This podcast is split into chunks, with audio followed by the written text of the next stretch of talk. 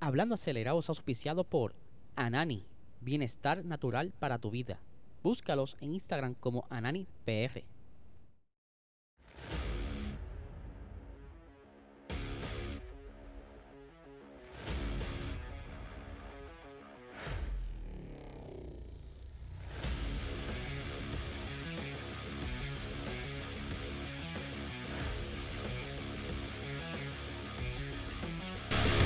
Saludos amigos fiebre, bienvenidos a todos a otra edición más de Hablando Acelerable. Habla Liesel, espero que se encuentren bien.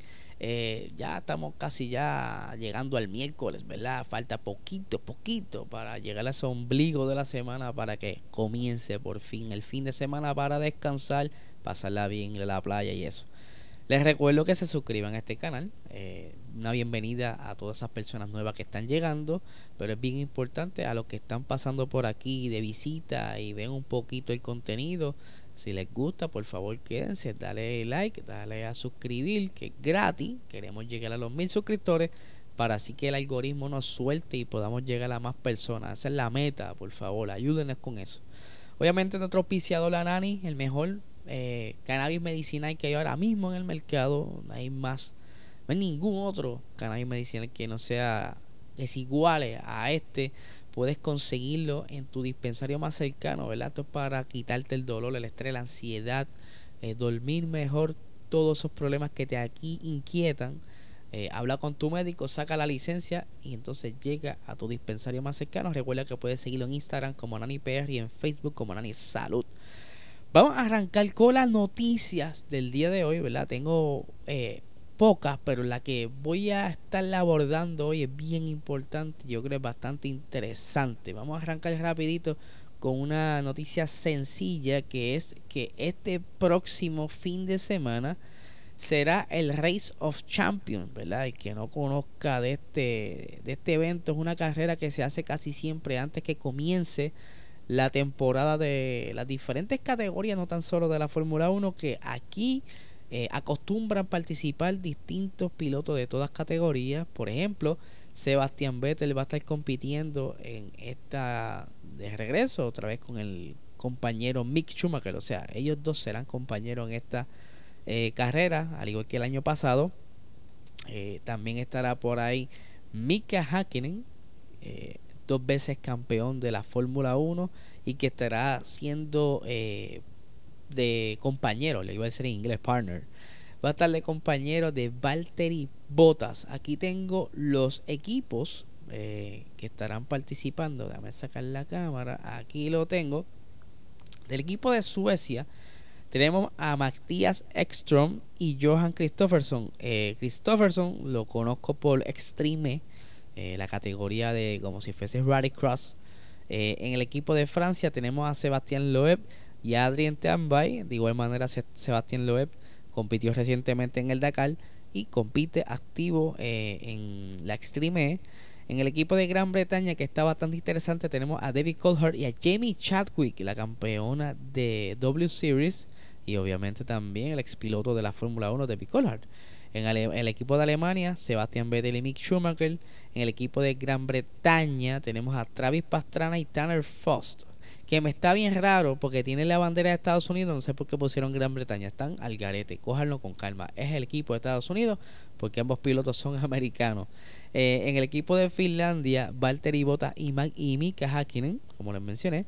En el equipo nórdico tenemos a Tom Christensen y Felix Rosen Ross, Majayo parte, no sé pronunciarlo, Rosenkist, como se pronuncie. Y el equipo All-Star tenemos a Felipe Drugovic, eh, campeón de la Fórmula 2, piloto reserva de Aston Martin, y Terry Neville, o Neville, como le quieren decir, ¿verdad? Como mejor se pronuncie. Y en el equipo de Noruega tenemos a Peter y Oliver Solberg. Ese chamaquito, Oliver Solberg, si no me equivoco, participó de el Jinkawa número 10 de el señor Ken Block. Para ese entonces estaba bastante chamaco, tenía 14 años y participó en una de las de las partes de, lo, de, de las acrobacias que estuvieron haciendo eh, junto a el difunto, ¿verdad? Que paz descanse Ken Block. Así que más o menos, ¿verdad? Para que vean qué, qué es este BMB. Eh, ellos están corriendo básicamente en hielo. Ellos eh, compiten como si fuese rally, como también meten a veces carros como Porsche a correr también. Así que es una carrera bastante entretenida y que posiblemente esta sea la de las carreras de retiro de Sebastián Vettel de ahora en adelante. Por otra parte, ¿verdad? Eh, querías anunciar que tenemos un nuevo auspiciador que es Bike Republic. Eh, estos están ubicados en el área de San Juan. Puedes seguirlo en Instagram como Bike Republic y como bien pueden ver el nombre. Eh, se dedican a la venta de bicicletas, accesorios, ropa, todo lo que necesites para tu bicicleta o si estás en busca de una bicicleta, búscalo en Instagram, Bike Republic. Eh, ellos también, eh, una de sus bicicletas que más venden es la KTM, entre otras marcas, pero de las más, por decirlo así, elite, es la KTM. Así que ya lo saben. Ahora, vamos a la noticia importante del día de hoy. Y es que durante el día de ayer estuvo corriendo como que unos rumores, eh, esto a través de un blog llamado Bloomberg. Por aquí tengo el nombrecito por estar hablando disparate.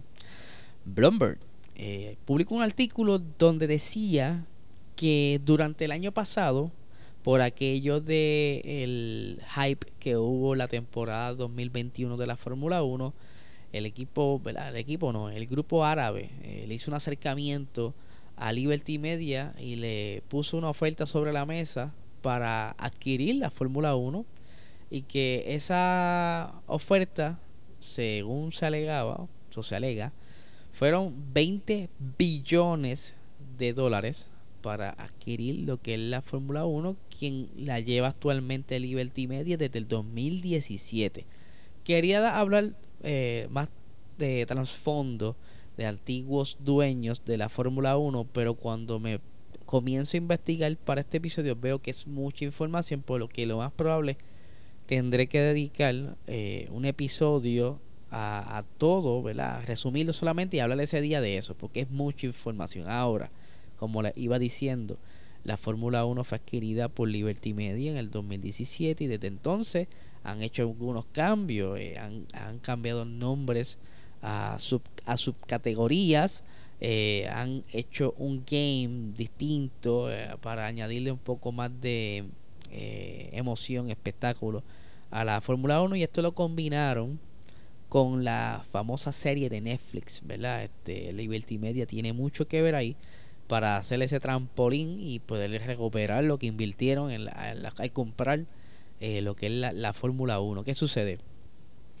Toda esta, eh, obviamente el grupo árabe, no, no quiero, ¿verdad? A veces suena un poquito despectivo, pero el grupo árabe de allá de Arabia Saudí, pues tienen mucho dinero y están locos por adquirir ya todo lo que es la Fórmula 1 porque como han visto, ellos han estado buscando la atención, tienen ya varias carreras dentro del calendario y hay unas que los, contratos son de varios años, por lo que ven con bonitos ojos bonitos a la Fórmula 1 en, y quizás en un futuro las quieran. Yo creo que van a ganar la batalla.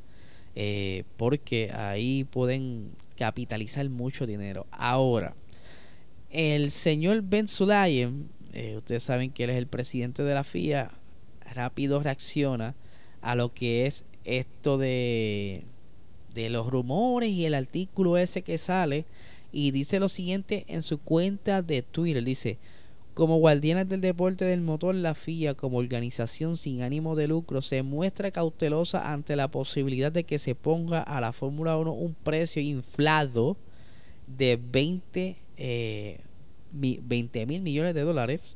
Eh, se aconseja cualquier comprador que cualquier comprador potencial que aplique el, que aplique el sentido común tenga en cuenta el bien mayor del deporte y presente un plan claro y sostenible, no solo un montón de dinero. Es nuestro deber considerar cuál será el impacto futuro para los promotores en términos de aumento de tasas acogida y otros costos comerciales y cualquier impacto adverso que pueda tener eh, los aficionados. Y le, le explico un poco sobre esto. Eh, la FIA también está defendiendo porque la FIA tiene intereses por un montón de años. Este, y por lo que estaba leyendo en este artículo, no sé hasta qué parte eh, están explicando quizás lo que estuvo contando Bloomberg o en efecto eh, la FIA tiene parte del bizcocho de la Fórmula 1 casi 80 años, o sea, ellos van a seguir cobrando de esto, pero lo que él trae es algo súper, súper importante y es que eh, Liberty Media adquirió la Fórmula 1 por unos 4 mil millones de dólares. Y entonces ahora aparece este grupo ofreciendo 20 mil millones de dólares. Que eso es un montón de dinero, por lo que ya de por sí eh, las diferentes carreras que hemos visto desde que arrancó la, la, serie de Netflix Drive to Survive, hemos visto el aumento de tarifas en muchos de los, de los grandes premios. Aquí las personas que hayan visitado hace muchos años atrás algún gran premio pueden entonces comentar y comparar los precios si, si han vuelto a visitar algún, alguna carrera. Por, lo, por ejemplo, tengo amigos que visitaron eh, Cota cuando inauguró hace muchos años atrás y que ellos cuentan que un fin de semana en, en una curva, no en acceso general, en una curva, específicamente la 12, que esas amistades acostumbran ir, eh, les costaba unos 450 dólares el fin de semana completo. 450 dólares el fin de semana completo. Estamos hablando cuando inauguró Cota en el 2012 aproximadamente. Puedo, puedo estar ahí cercano a esa fecha, ¿verdad? Disculpen si me, si me equivoco un poco. Pero a lo que voy. Eh, hoy día, esa taquilla, eh, por ejemplo, en el 2022, esa taquilla estaba costando cerca de los mil dólares. Eh, dependiendo en qué parte de las gradas de la, de la curva 12 te estuviese eh, interesado. Ahora, ahora que se le suma en esta próxima temporada la Sprint Race en, en Cota, los precios se han triplicado básicamente. O sea que posiblemente esa, esa curva 12 pudiera estar costando casi 1.500, 2.000 dólares. Fácil. Ahora, si este grupo árabe adquis, llegara a adquirir la Fórmula 1 como tal, los precios aún así fueran más exorbitantes, ya que eh, tienen que recuperar la inversión, que pudiera hacer que afecte a muchos aficionados que llevan muchos años siguiendo la Fórmula 1 y que no tengan el dinero para poder ir a ver la, las carreras. Ya de por sí la Fórmula 1 ¿verdad? es la categoría top y que sus costos son bastante elevados para tú poder apreciar una carrera y entonces a eso tú le sumas el, el, el juego del capitalismo y, la, el hambre por poder tener parte de este bizcocho de ganancia eh, pudiera afectar matar la categoría porque ok tú la quieres.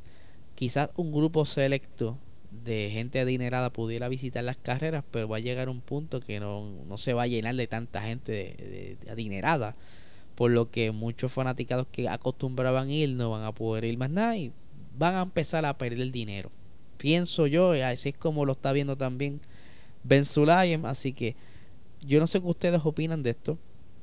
Aún así yo creo que eventualmente Liberty Media va a perder el control de lo que es la, la, la Fórmula 1 porque alguna oferta se acercará porque cuando quieren algo lo quieren sea como sea y esa gente tiene mucho dinero ya hemos visto como Aramco por ejemplo es la segunda eh, marca mundial eh, liderando los números que en un momento dado durante el 2021 perdón durante 2022 estuvo número uno eh, porque Apple está número uno, pero en un momento dado Aramco estuvo. Así que hay que estar siguiendo esto de cerca, a ver hasta qué punto puede quizá el Liberty aguantar la tentación a no vender la Fórmula 1, aunque pudiera disparar muchos problemas quizás hasta legales, pero ellos sabrán lo que hacen y esperemos que estén pensando por el bien de los fanáticos. Así que Corillo les recuerdo que se suscriban a este canal este miércoles tenemos Box Talk a las 8 y 30 de la noche, no se lo pueden perder. Y si no has visto el Box Talk pasado, date una vueltita para que lo veas. Y muchísimas gracias a todas esas personas que vieron el episodio de La Fiebre Podcast, que también está disponible en este canal. Así que no les quito más tiempo, que tengan excelente día.